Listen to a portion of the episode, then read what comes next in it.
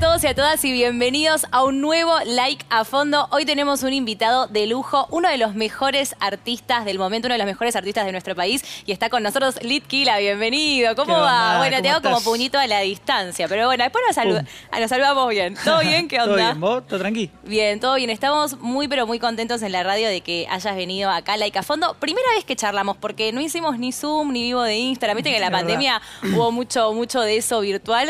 Así Claro. que muy contentos de que estés acá.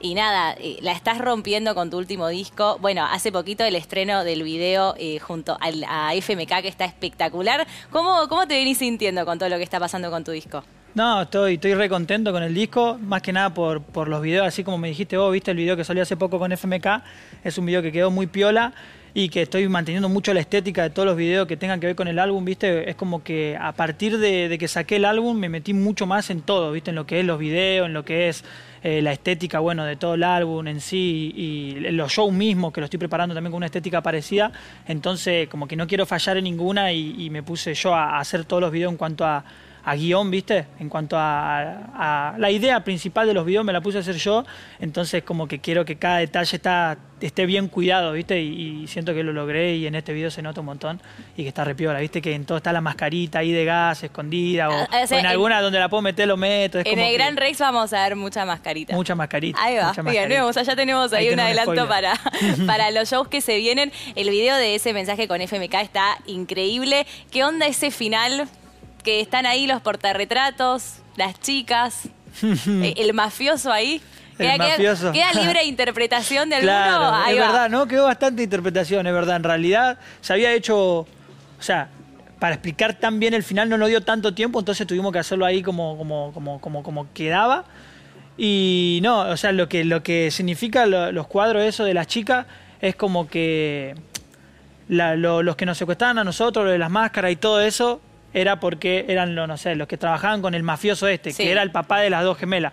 Y nosotros al estar con las dos gemelas nos agarraron, todo, nos torturan, todo eso, y a lo último el chabón nos pone la máscara como haciéndonos parte de su ejército, entre comillas, y después cuando se ven los cuadros esos, son los cuadros con las chicas con sus anteriores parejas, ¿entendés? Entonces queda como que los mismos secuaces, esos que nos habían secuestrado a nosotros, eran ex pareja de las chicas, ¿entendés? Sí. Como que se iban reclutando así, como que el mafioso iba reclutando a los que tocaban a las hijas, pum, eh, y lo hacía como de su equipo para agarrar a los siguientes, y como, no sé, un flash era medio entre divertido y, y una historia también, ¿viste? Porque, no sé, en una estoy ahí yo en el baño, entro así, y hay un chabón con máscara que me mira y yo me hago como el que no sé, ¿viste? Como que medio bizarro el pero está est- piola. está muy bueno y me copa eso de que todo tenga como un hilo conductor en los videos, en las canciones del disco también. Y recién decías esto, como que te estás súper metiendo ahí en lo que es el guion de un video. Bueno, estás trabajando todos los videos ahí con los chicos de anestesia eh, que la rompen. O Sí. sea, ahí como que encontraste un equipo con el que decís, bueno, ok, confío en estos pibes y va a salir bien. Sí, es Miti Miti igual, porque A ver. trabajo con dos. Uno Sí. es Agus Porte y el otro es Facu Valve, que bueno, es anestesia y, y bueno, y Agus. Que, que es como, que creo que más o menos hicieron el mismo número, habrán hecho 3 y 3 por ahí en cuanto a los videos, pero, pero no, los dos son muy buenos y los dos tienen estilos muy distintos también, por eso decido tipo, bueno, este lo voy a hacer con él, este lo voy a hacer con otro. También va a salir un video, que bueno, todavía no, no creo que no lo puedo spoilear, pero bueno, lo Ok. hizo otra persona que también tuvo que ver, que es Juli Conde, que, que uh, bueno, no, no lo puedo decir porque lo voy a spoilear, porque no, no es un bien. video normal, eso puedo decir, no Bien. es un video normal, es como algo nuevo, nuevito, por así decirlo. Bien, pero Entonces, sale, ¿sale antes de, de los shows que se vienen o después? em, creo que sale ahí, Ahí, tipo estoy en un bien. show y sale, algo así. Excelente, bueno, todo festejo lo que se viene Claro, para, sí. para ahora, para, para noviembre, con todas las fechas que van a estar increíbles, que ya vamos a hablar del show, pero quería hablar un poquito de, de tu carrera, de tu vida, de cómo arrancaste en toda esta movida. ¿Cómo, ¿Cómo llega el rap a tu vida? ¿A quién escuchaste que dijiste, che, me ceba mucho esta música y, y quiero probar a ver qué onda, si yo lo puedo hacer también? Bueno, el rap en sí lo escucho de que tengo memoria, o sea, ya ni me acuerdo qué fue lo primero que escuché, si no me equivoco fue Eminem, me parece.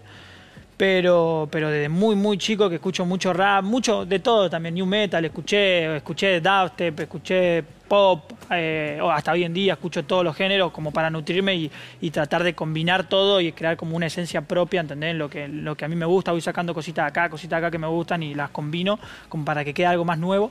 Pero el rap en sí, qué sé yo, eh, el freestyle me llamó mucho la atención, no sé, Código, de acá, Sí. Código que es mi hermano, ahí un saludo para el Cody, que nada, fue uno de los más referentes en español por no decir el, mayor referente en español en lo que es freestyle, ¿viste? Yo me acuerdo que veía los videos de él rapeando, improvisando. O sea, yo era fan de todo, de todas las batallas, ¿viste? Todo lo, que, lo que, qué sé yo, de toque, papo, eh, todo, todas las primer camada tata, ¿viste? Todo lo que iban saliendo ahí en la Red Bull, yo los veía y estaba loco, decía, ¿cómo hacen esto? Yo quiero hacer esto. Pero nunca tanto como cuando vi a Código, por ejemplo, ¿entendés? Lo vi rapear ahí y dije, quiero hacer, eh, quiero rapear así, ¿entendés? Y hasta el día de hoy él lo sabe, todo se lo dije, tipo, es como que somos amigos. Y, nada, fue como, como lo que me impulsó y, hoy en día estoy, estoy ready. No, no, es que, posta que es increíble lo que, lo que rapeás, lo que freestyleás. O sea, nadie puede creer cómo haces. O sea, es, es espectacular posta. Y, y cómo fue que, que, llega lo del quinto escalón. Porque vos, tanto como el Duki, Trueno, vos, bueno, son todos como de la misma generación, de la misma camada, que entre ustedes como que se fueron nutriendo también entre ustedes a ver, bueno, ¿qué onda? ¿Qué está pasando con esta generación en Argentina? ¿Dónde vamos a llegar? Nadie sabía lo que iba a pasar. Y ustedes como que iban a, a medida que iba pasando el tiempo, ustedes iban subiendo esa movida y era como, bueno, ok, ¿qué onda? ¿Qué está pasando con, con esta música? Eh, ¿qué, significó el quinto para vos? Y yo creo que el quinto significó el quiebre, el quiebre de, de todo. Fue como el antes y el después de todo lo que estamos viviendo hoy en día todos. Yo creo que tuvo mucho que ver el quinto o sea, el freestyle en sí, pero fue como que el quinto fue el quiebre cuando se transformó todo más mainstream, ¿entendés? Cuando todo se viralizó mucho más, o sea, llegó un punto en el quinto que mínimo una batalla normal tenía un millón de visitas, que para esa época un millón de visitas era súper famoso, ¿entendés? Pibitos de la plaza que salían todo abajo, tener un millón de visitas en un video de YouTube y después salir en la calle y que te pidan fotos era algo que nadie asimilaba, ¿entendés? Yo tardé como dos años en asimilar que la gente me pida foto, ¿entendés? Porque era como que jamás lo proyecté en mi cabeza, no es que yo salí del barrio diciendo tipo voy a ser famoso y voy a tener toda la plata, no, ni a palos, tipo yo jamás proyecté alto, yo lo único que tuve fue que de chico fui muy apasionado, ¿viste? Con lo que a mí me gusta, entonces tenía ese como ese esa gana y ese hambre de ser bueno en lo que haga, sea, no sé, un deporte, sea cualquier cosa, yo quería ser bueno, ¿entendés? Como que le dedicaba mi vida a eso. Capaz que algo le dedicaba tiempo tres meses y después se me olvidaba y agarraba otra cosa, tres meses, después no lo hacía más, me aburría fácil. Pero cuando encontré el freestyle es como que dije, es por acá y le dediqué todo mi tiempo a eso sin saber lo que iba a pasar después y ahí fue donde llegó el quinto escalón, llegaron las competencias, se fue, iba resonando tu nombre en, distintas compes ya que vos ibas viajando para todos lados. Y, nada, apareció el quinto escalón y fue el quiebre ese que te digo y, y de ahí fue como que me empezaron a llamar de otras partes del país, viste, como que empezamos a notar más lo que es ir trabajando, entre comillas, a poco de esto. Hasta que, bueno, se fue toda la mierda y estamos acá. Encima, claro, eso justamente lo que me llama mucho la atención. Una fuente de trabajo para todos ustedes, para las pibas también, eh, en decir, bueno, ok, ya estamos laburando de lo que nos gusta, porque en un momento, capaz que vos al principio decís, bueno, ok, voy a competir acá una, una no sé, al quinto escalón, después me llaman a Rosario, me llaman a Mendoza, pero en un momento ya es, ok, es mi trabajo también y lo empezás a vivir de otra manera, ¿no? Claro, claro. En el principio no lo ves como trabajo ni ahí, lo ves como bien ahí, me están pagando, o sea, me están pagando gratis los pasajes, porque no nos pagaban, nos pagaban los pasajes pibito de nuestra edad o hasta más chico. Capaz que yo tenía 16 años cuando salía y le pedía permiso a mi mamá para ir a Rosario, ¿entendés? Y, porque yo iba a la escuela, ¿entendés? En ese momento era muy chico.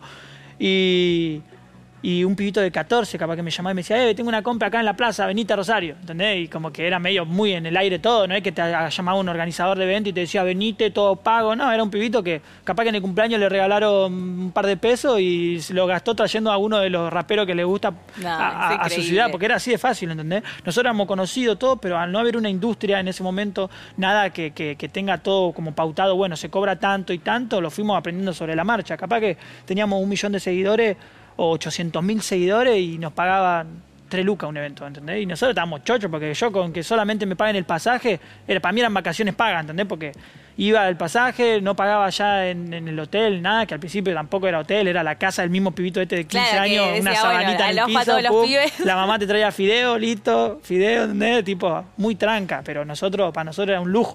Y, y nada, se fue yendo, fue todo muy progresivo, ¿viste? También por eso con la pregunta que dijiste anteriormente, al quinto lo noto como tan, o sea, como un orgullo haber sido parte de esa primer camada, porque fue la primer camada del quiebre, en donde, en donde a partir de ahí empezó también todo lo demás, ¿entendés? Tipo, todo lo demás en lo que es vivir de lo que a uno le gusta. Eh, entonces, nada, se fue dando todo y fue progresivo. No, es, es un orgullo lo que está pasando con, con todos los artistas de nuestro país, porque en un momento donde... Eh, quizás el género musical como, bueno, ok, de Argentina, del rock nacional, que obvio que amamos y que recontrabangamos, pero era como, bueno, esto es lo que está pasando y ahora es como que el género del trap, del rap, del freestyle, podemos decir, es como también lo que está identificando a nuestro país en toda Latinoamérica, en el mundo también, porque es, no sé, España y los conocen a todos ustedes en todas partes de, América Latina también. Eh, ¿Y qué onda? ¿Cómo te sentís con todo lo que está pasando con respecto a, esto, a que ya es algo parte de la industria, de decir, bueno, estamos todos en la misma, todos creciendo en la misma, eh, y, con todas las mujeres que hay también, con Casu, por ejemplo, como una de las referentes, Nicky Nicole, bueno, María Becerra, que es espectacular lo que están logrando, es como, como posta un, orgullo y cómo te sentís siendo parte de todos estos pibes. Y bueno, como te dije, siento mucho orgullo también eh, por parte de, de eso, ¿viste? De haber estado de haber sentido el progreso en carne propia de todo lo que fue todo, ¿viste? O sea, de todo cómo fue creciendo, como te dije, de, de la nada, muy lentamente al todo que también siento que me ayudó mucho personalmente en cuanto a ir acostumbrándome, ¿entendés? Porque tipo, siento que lo mío fue un poco así, tipo, tú, tú, tú, como escalón tras escalón, viste, subiendo, en cambio, qué sé yo, como vos decías recién, María, Claro, Nicky, que en dos años, viste, al estar todo mucho más masivo y cada vez más masivo y cada vez sale más artista, que va a seguir pasando y pasando, porque Argentina tiene para rato en cuanto a artistas y gente con mucha hambre que quiere sobresalir y talentosa, a ellas les pasó, por ejemplo, que tipo, salieron o sea, y la mataron, ¿entendés? Tipo, rompieron todo, pero fue mucho más rápido, ¿entendés? Que, no, que a todos nosotros. Por ejemplo, nosotros siento que tuvimos tiempo a asimilarlo y procesarlo un poquito más. Para ella fue como ¡pum! Claro, porque era primero... Mundo, 100 millones, 200 millones, que eso también para mí... Eh, es re difícil, ¿entendés? Porque imagínate vos estar en tu casa tranquilo, tipo ser uno más, ahí en tu barrio, eh, soñando, y después de la nada clavas un tema, la rompes mundialmente, te manda mensaje. Eh, Jimmy Fallon. Claro, Jimmy Fallon, no sé, Daddy Yankee, Nicky Jam, no sé, te empiezan a mandar mensajes y vos, o sea, ¿cómo asimilas todo eso tan rápido, ¿entendés? Entonces es algo que pasó y va a seguir pasando que es un orgullo total también, ¿entendés? Porque tipo, ojalá que eso siga así y, hasta más rápido inclusive, pero personalmente para, para ellas al menos eh, debe ser difícil, ¿entendés? Pero obviamente lo van a ir asimilando y, la van a seguir rompiendo porque son cracks. Claro, porque encima cuando vos decís, por ejemplo, en tu caso, ¿no? Que fue algo como más progresivo, que era de repente, bueno, ok, estamos en el quinto escalón, que son los de la primera cama, y después, ¿qué venía después? La FMS, las de Red Bull, ¿era eso como los pasos más para seguir, digamos? Claro, fue como que primero eran las plazas, solo, chill, después una competencia conocida como Quinto Calón, pum, un millón de visitas, listo, ya estoy reconocido, te pedían fotos más o menos los que tenían tu edad, tipo, pero podía viajar en el bondi tranqui, después, no sé, eh, pasó a la época de las canciones, que ahí era todo un poco más masivo, entonces ya la mayoría de los que tenían tu edad te conocían, ¿entendés? Después pasó a que, no sé, salí en, programa o salí en cualquier cosa y después va y en el aeropuerto un chabón de 60 años te pide un saludo, ¿entendés? O, te, te, dice, eh, te sigo del freestyle, ¿entendés? Cosas como que se va ampliando el rango de edad, el rango de la gente, todo, que es como cada vez más flashero, pero bueno, como que podés ir asimilándolo también en, cuanto a en cuanto a todo, ¿viste? Lo, lo, lo, lo que, lo, lo, que te van ofreciendo cuando hace freestyle, a lo que cuando hace música, es como fue todo ahí muy escalera. No fue tan, pa, de una, tomá, venite a Estados Unidos y grabá con un Eminem, ¿me entendés? claro, igual estás, para esa. No, obviamente, estaría re piola. Pero para mí, pero lo que voy es que está bueno, está bueno, está bueno esas puertas que se abrieron, ¿entendés? Porque, por ejemplo, hoy en día hay un pibito talentoso eh, en Argentina, sale un pibito que se clavó un tema que para mí es un hit mundial y el pibito tiene 5.000 visitas, ponele nomás, y no lo conoce nadie. Hoy en día está la industria para decir, guacho, la rompió, listo, vení vos, eh, FMK, Rusher, Tiago, Duki, vos, ta, ta, ta, ta, nos metemos al remi de este pibe, se pega el pibe y ya tenés uno más que representa a tu país y que, que, que, empieza a hacer ese tipo de cosas, ¿entendés? Que está bueno. No, no, increíble también las redes. Claro, por las redes. Pero es que es muy importante seguir haciéndolo y seguir apoyando a todos los pibitos nuevos que van saliendo, ¿entendés? Como, como, como para que se siga aumentando la cantidad de nombres, de caras y, de todo lo que, lo que va pasando en Argentina. Antes, capaz, no sé, cuando, cuando a Paulo lo nominaron a los Grammy, fue una locura, fue el primer eh, argentino del género urbano. Obviamente antes también había, pero de, nuestro género, de lo que habíamos creado, fue el primero en, estar nominado a algo así tan grande. Y ahora este año está, ¿quién está? Eh, mm, creo que está Nicky, Mari, Visa, hay como cuatro. El año que viene que va a haber diez. El Claro. otro año que eh, van, a ser nuestros, ¿entendés? No sé, es como, eso es un re orgullo. Se tienen que hacer acá ¿entendés? los Grammy, Y para chicos, hacer eso tiene, tenemos que seguir avalando nosotros a los mismos artistas que van saliendo, dándole una mano a nosotros y, y apoyarlos, ¿viste? ¿Te pasa mucho eso de que te, te mandan así mensajes eh, chicos y chicas, che, mirá, me tiré, me tiré este freestyle, ¿qué te parece? O tengo un tema. O ahí en el barrio, por ejemplo, cuando volvés ahí a, a Sí. González Catán, che, estoy haciendo música, me Sí. reinspirás. Sí, eso me repasó.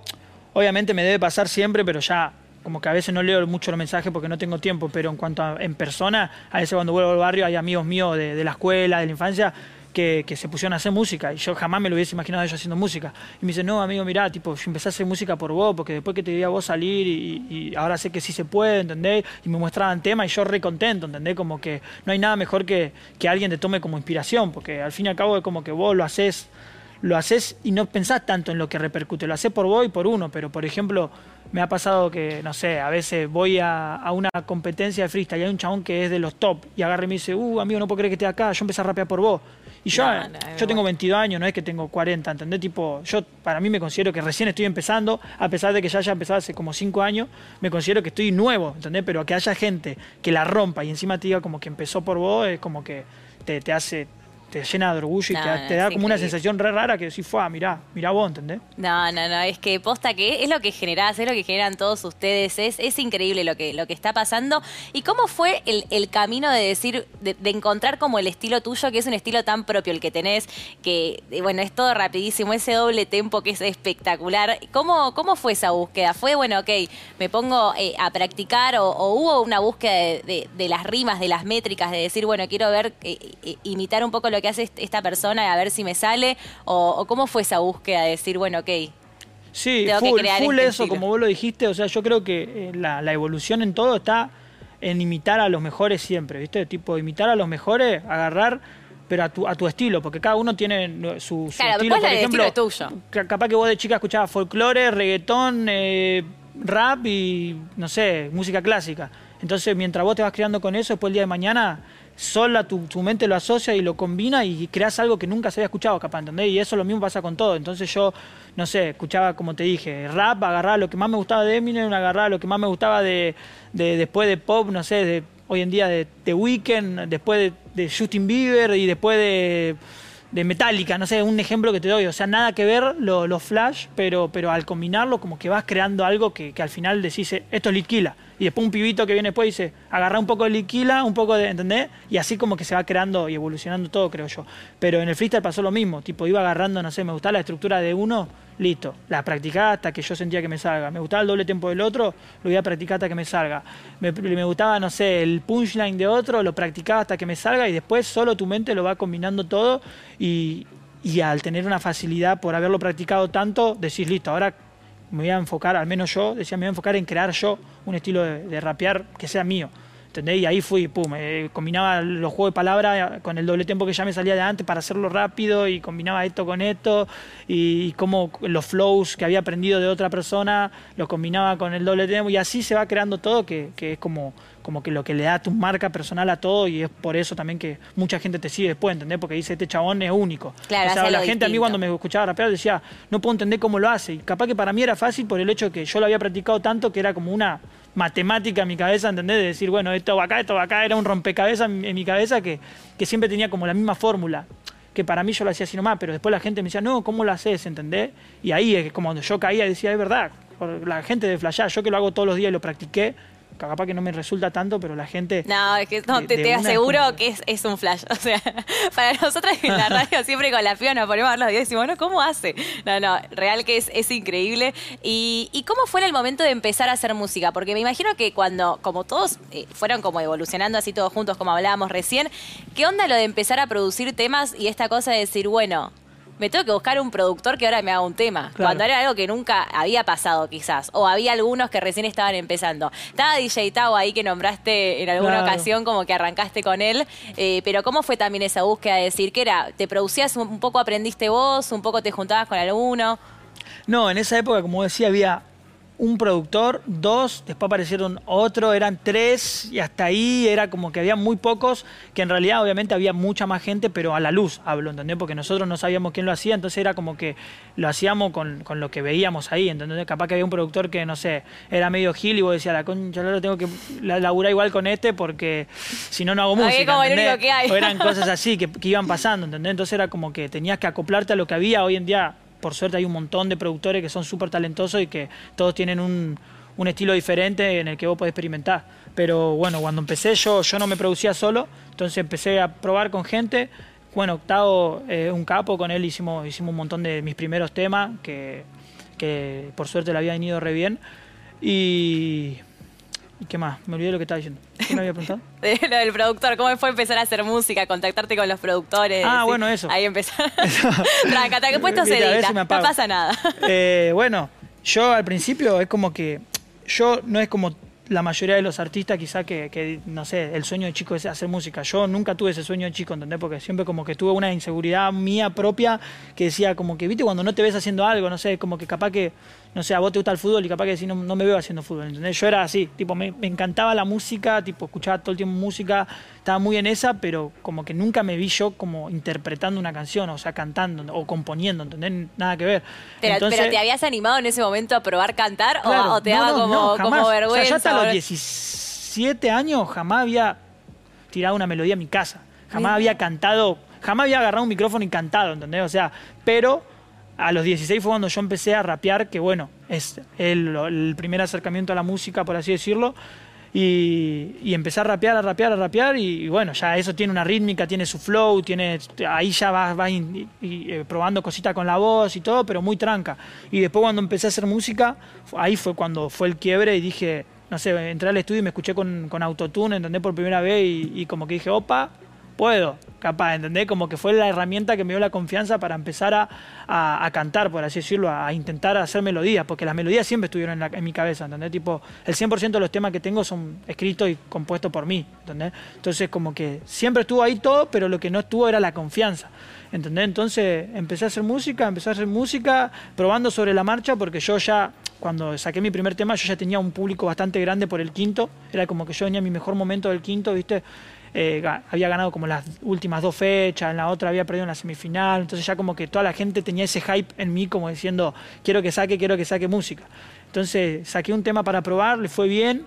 Después saqué el otro, el segundo que escribí en mi vida fue el que saqué, que fue apagar el celular. Ay, un y a ese le fue súper bien. Entonces, como que yo fui experimentando sobre la marcha, ¿entendés? Tipo, yo también por eso hacía como muchos temas muy distintos, porque es como que yo decía, ¿qué hago? ¿Para dónde voy? ¿Entendés? Tipo, no sabía, no sabía lo que quería, no sabía para dónde quería ir. Yo estaba probando sobre la marcha. Entonces, nada, empecé a sacar temas. Los primeros temas que fui haciendo tardaba como seis meses en sacarlos, pero, pero porque me, ponía mucho en la cabeza en, perfeccionarlos, ¿viste? En hacer algo que por más que yo no sepa lo que estoy haciendo, que salga bueno, ¿viste?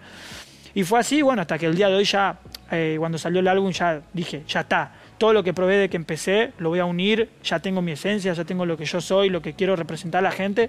Y ahí agarré, hice mi álbum y siento que ahí la gente también dijo, fue, al final sí, ¿entendés? Como que es, esto es el chabón, como que, como que se nota mucho mi esencia, ¿entendés? Yo creo que hoy en día escuchar un tema del álbum y sabés que, que es full lead kill, ¿entendés? Como que no suena a otra persona y eso es lo que costó un montón eh, conseguir, porque imagínate que, como te digo, empecé a hacer música hace como cuatro años y recién este año eh, saqué mi primer álbum, ¿entendés? Porque también tengo eso de que quiero que todo salga en el momento que tiene que salir y cuando yo me siento cómodo y, y como que va a salir bien, ¿viste? Cuando soy muy perfeccionista en ese sentido, entonces le metiste, ¿cuánto estuviste haciendo el álbum más o menos? ¿Cuánto tiempo te llevó? Estuve de cero, tuve seis meses creo. De febrero hasta la fecha que salió, que no me acuerdo qué fecha salió, pero lo había contado y eran como cinco o seis meses que estuve haciendo el álbum. ¿Todos ¿Todo ahí con Big One o alguno? Eh, fue mitad Big One, mitad de Oniria. Ahí va. No, Oniria también la rompe. Oniria la, rompe. Big One, los dos, los dos son muy buenos, pero también está bueno el contraste de los dos, ¿viste? Así como un artista tiene su estilo, los productores también tienen su estilo, entonces ir encontrándote, probando cosas nuevas con, con, los dos fue como algo que también me ayudó sobre la marcha a seguir encontrándome a mí y eso, eso creo que aportó una banda. No, y además, bueno, siempre que cuando vienen los artistas acá a la radio, todos nos dicen lo mismo de, de lo lindo que es encontrar un productor con el que te entiendas súper bien para hacer una canción, para hacer música, que es como clave de, de, para que todo fluya y que después todo salga tan bien como sale. ¿Cómo, ¿Cómo fue que conociste a Oniria, que conociste a Big One? ¿Te acordás de los Eh, primeros sí. momentos A One, bueno, a One lo conocí hace mucho, mucho tiempo. Yo me acuerdo que Big One fue uno de los primeros en salir, los primeros productores, cuando había tres, cuatro productores en el país conocidos, repito, seguro había 100, pero todos eran del interior, como Big One, porque Big One era, bueno, o sea, era de Necochea él, ¿entendés? Pero, pero yo me acuerdo que salió un tema de FMK que se llama Perdóname, que fue, había sido un hitazo, Sí. la había roto por todos lados, y el tema estaba repiola, pero a mí lo que más, más me llamó la atención que el tema fue la producción, viste, los sonidos, o sea, qué bien, lo bien producido que estaba para ser de un pibito que era de, de- de Necochea. Y agarré y yo en ese momento estaba contado, me acuerdo, y le dije, che, boludo, ¿qué onda? Eh, este pibe, ¿qué te parece? Y no, suena piola, todo, bueno, le voy a hablar. Dije, le hablé al Instagram a, a B1, que solamente tenía ese tema ahí subido, o sea, conocido. Y le dije, ¿qué onda, amigo? ¿Todo bien? Me re gusta tu trabajo, venite para, para Buenos Aires, vamos a hacer algo, no sé qué. Él me dijo, yo ya estoy acá, porque creo que él ya estaba acá, eh, estaba viviendo por, por zona oeste. Le dije, bueno, entonces vamos a juntarnos en el estudio. Le dije, bueno, cayó al estudio, nos conocimos, al toque conectamos re piola, me cayó re bien. Después a la otra, no sé si fue ese mismo día o al otro día cayó con FMK y ahí como Y ahí que listo, conectamos y dijimos, listo, ya está, es por acá, ¿entendés? Y es más, nosotros estábamos buscando dónde mudarnos y ellos vivían como en un barrio eh, privado de, de zona oeste, Moreno era, Sí. y dije, listo. Tipo, ¿qué onda? Y vos decís que hay vacante, tipo, no sé, hay alguna casa como para alquilar. Sí, sí, dicen que sí, listo. Nos mudamos al mismo barrio y ahí nos hicimos hermanos. O sea, estábamos todos los días juntos. O sea, eso, por eso también tengo una conexión tan grande con, con FMK, con Big One, porque aparte de trabajar y de, y de- y de- y de producir, también hay una amistad muy zarpada que se fue dando por esas cosas. O sea, nosotros estábamos todos los días juntos y capaz que eso todos los una, una dos veces a la semana hacíamos música. Pero después estábamos todo el día jodiendo, íbamos de acá para allá. Cuando yo tenía una gira, ellos venían conmigo, ¿entendés? Y pasamos un montón de secuencias repiola. No, bueno, y después se sumaron ahí Ruger, se sumaron Tiago y ahora viven todos sí, y juntos. ahora estamos todos los pibes. Pero bueno, lo, bueno ¿o de eso es que, es que Vivan empezó a. ¿Cómo es? Eh, empezó, o sea, desde la primera instancia que yo le dije a Vivan para trabajar, siempre mostró una predisposición de una, o sea, es como que muy laburador, ¿entendés? Es como el más trabajador de todo, al menos a, a mi criterio.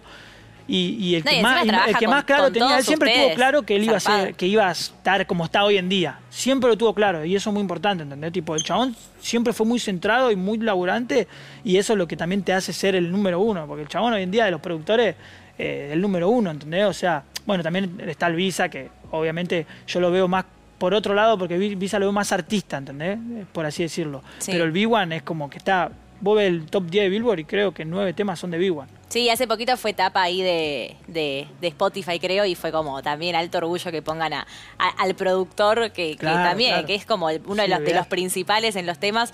eh, así que nada, súper orgullosa de Diwan, que dentro de poquito también me va a ir acá a la radio. Así que, alto capo, lo amo, Sí, sí, sí. Te mandamos un beso, un beso grande después de tu parte. Eh, ¿Qué onda los shows que se vienen ahora? ¿Qué estás preparando? Bueno, recién tiraste un spoiler, mucha ahí mascarita vamos a tener en lo que es la A escenografía, ver, a ver, pero ver, ¿qué se estética. viene? Cinco shows encima de Gran Rex. Es increíble. ¿Te imaginaste esto en algún momento de decir, che, voy a No, estar ahí, no. calle Corrientes, con mis temas, con todo mi disco?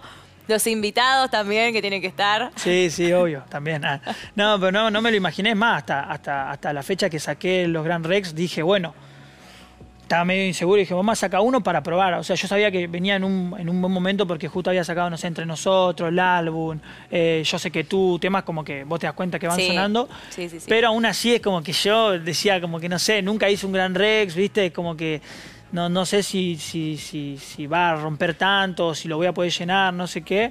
Y cuando sacamos la primera función, en el día mismo se hizo sold out. Entonces al otro día sacamos otra y también en un día, en 24 horas, pum, se vendieron todas las entradas. Entonces como que dije, fue, listo, ya está, ¿entendés? Como que me dio una re confianza y después ahí mi manager se cebó y puso tres más. Y dije, no, te cebaste, pum, y esas tres más, tipo, ya están casi llenas también, No, ¿entendés? no, como es que que, sí. como que dije, what the fuck, a veces hay que tener un poco más de confianza. ¿Pasaste ya por ahí? ¿Te viste ahí todo, todo ploteado el Gran Rex? Sí, hay no, un gigante. tremendo. Sí, sí, sí, sí, es un, es un flash. Siempre que pasa algún amigo o alguien, graba ahí, me manda, ¿viste? Y yo como que estoy ahí ya full ensayo, tipo, no tengo tiempo para nada últimamente, estoy a full metiéndole con los ensayos, con todo lo que es el armado del show para que sea un show de la... Con, Sí, sí, puede Tipo, ser. Para que sea un buen show. Por ese mismo motivo, ¿viste? Que yo como que todo lo que hago, eh, quiero hacerlo que yo me sienta totalmente satisfecho, ¿viste? No, no me gusta hacer como las cosas así a- por hacer, ¿viste? O las cosas medias. Es como que cada cosa que tenga mi nombre involucrado, yo creo que esté al 100% piola, sea un fit, sea eh, un show, sea una presentación en algún lado, ¿viste? Quiero como que, como que, estar ahí perfecto, como yo, yo verlo, que nunca lo logré encima. O sea, porque soy muy perfeccionista, entonces como que siempre que sale digo, hubiese podido estar mejor. Como que capaz que te viene todo el mundo y te dice, no, la, rompiste, rompiste todo increíble. Y no, pero no, no, pero la, vas a romper. Ah, muchas gracias. Pero en cierto punto capaz que está bueno eso, porque es como que capaz que estaría mal si ya me conformo, ¿entendés? Porque digo, listo, ya está, está perfecto. Es como que, no sé, siempre siento que hay que buscarle un poquito más como para, para seguir es que igual, igual es como que no hay techo con ustedes. O sea, después de Gran Rex, no sé, un Luna Park. sí, ojalá. Un, Movistar ahí, arena. sí, no, no. obviamente que sí. ¿Haces gira después por el país o por ahora a eh, Buenos Aires? Sí, sí. Aparte de Gran Rex, tengo el, estadio Quality en Córdoba. Bien. Que nada, también va a ser la primera que hago. Ah, no. Bueno, sí, en Córdoba Capital creo que es la primera vez. Había hecho teatros antes de la pandemia en Carlos Paz. Pero bueno, va a ser el primer teatro que hago ahí. Después en el Broadway de Rosario también voy a estar eh, que nada, todas las entradas están ahí en, en Ticketek, creo que una no igual. Pero bueno, si vos pones www.litquila.com, así de fácil, ahí, ahí, te aparecen todas las entradas de todos los shows y ahí está, para, para conseguirla y, ver al liquitilla. Excelente, ahí vamos a estar, ¿eh? haciéndote el aguante con todas las pibas acá de la radio. Vamos a ir a los Gran Rex, vamos a ir al, no sé, al, último, siempre es como el más fiesta. Ah, no eso es lo que todos me dicen, ¿viste? Yo digo, hasta yo, yo decía, ¿cuál debe ser más piola? O sea, el último está bueno porque es como el que más aceitado ¿viste? está, ya ¿viste? claro, más canchero, pero el primero tiene, no sé, esa energía, ¿viste? De decir, capaz que es el que más errores hay, pero el que más dejas todo, ¿viste? No, sé. Basta, no seas perfeccionista, lo y lo retaba. bueno, Litquila, muchísimas gracias por haber venido acá a FM Like. La verdad que, bueno, sos un grosso, nos encanta lo que haces y sos más que bienvenido cuando quieras. Esperamos que le hayas pasado muy lindo. Súper bien y gracias a ustedes por la invitación. Así que nos vemos la próxima. Dentro de muy poquito ya va a estar esta nota completa en nuestro canal de YouTube. Nos buscan como FM Like y va a estar la nota ahí completa con Litquila. Gracias. Like a Fondo es presentado por Zafirus. Aromatiza tu vida.